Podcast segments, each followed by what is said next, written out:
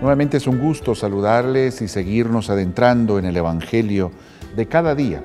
Hoy saludamos a San Raimundo, una comunidad que tiene por patrono a San Raimundo de Peñafort, quien fue confesor del Papa y quien también pues, se le confió pues, la labor episcopal eh, allá en España. Eh, hoy pues nos acercamos a este texto y repito, saludamos a toda la gente de San Raimundo. Marcos 6:34. Al desembarcar vio un gran gentío y se compadeció porque eran como ovejas sin pastor, y se puso a enseñarles muchas cosas. Como se hacía tarde, los discípulos fueron a decirle, el lugar es despoblado y ya es muy tarde.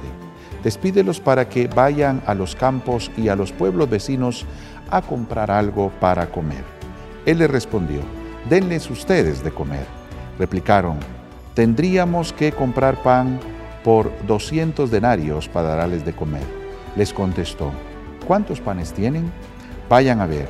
Lo averiguaron y le dijeron, cinco panes y dos pescados.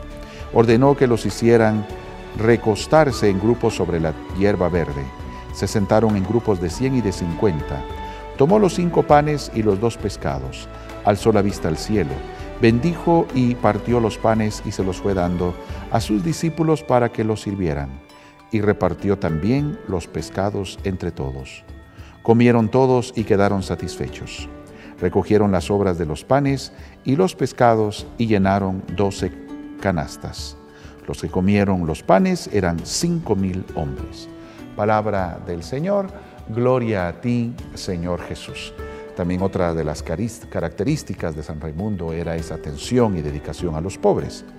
Hoy tenemos este milagro de la multiplicación de los panes, según San Marcos. Siempre la multiplicación de los panes tiene aspectos muy profundos. De lo pequeño Dios hace cosas grandes. Parecía que era imposible dar de comer a tanta gente, pero el Señor toma este, estos panes, estos pescados, y lo da. De lo pequeño, Él hace cosas grandes. Pero el otro aspecto, además de este grandísimo mensaje, está el hecho de que Dios siempre toma en cuenta lo que el hombre le pueda dar. Porque el milagro se llama multiplicación, no se llama aparición. Jesús como Dios podía aparecer comida para todos, pero no. Tomó el pan que un panadero había preparado, el pescado que un pescador había sacado del lago, utiliza el trabajo del hombre para hacer maravillas. El mismo ejemplo de la iglesia es muy ilustrativo. Qué hermoso que yo estuviera mejor viendo esta reflexión del Evangelio y que aquí estuviera un ángel dando la reflexión. Es decir, Dios podría llevar su iglesia sin los hombres, Él solo.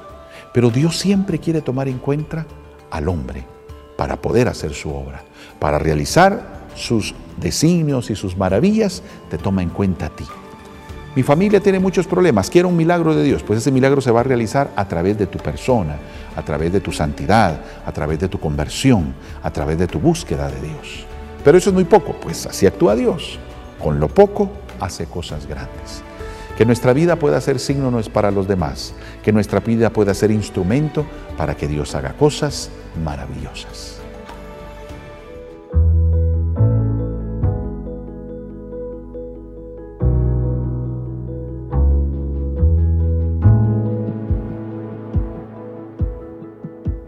Televisión Arquidiocesana. Somos Evangelización Viva.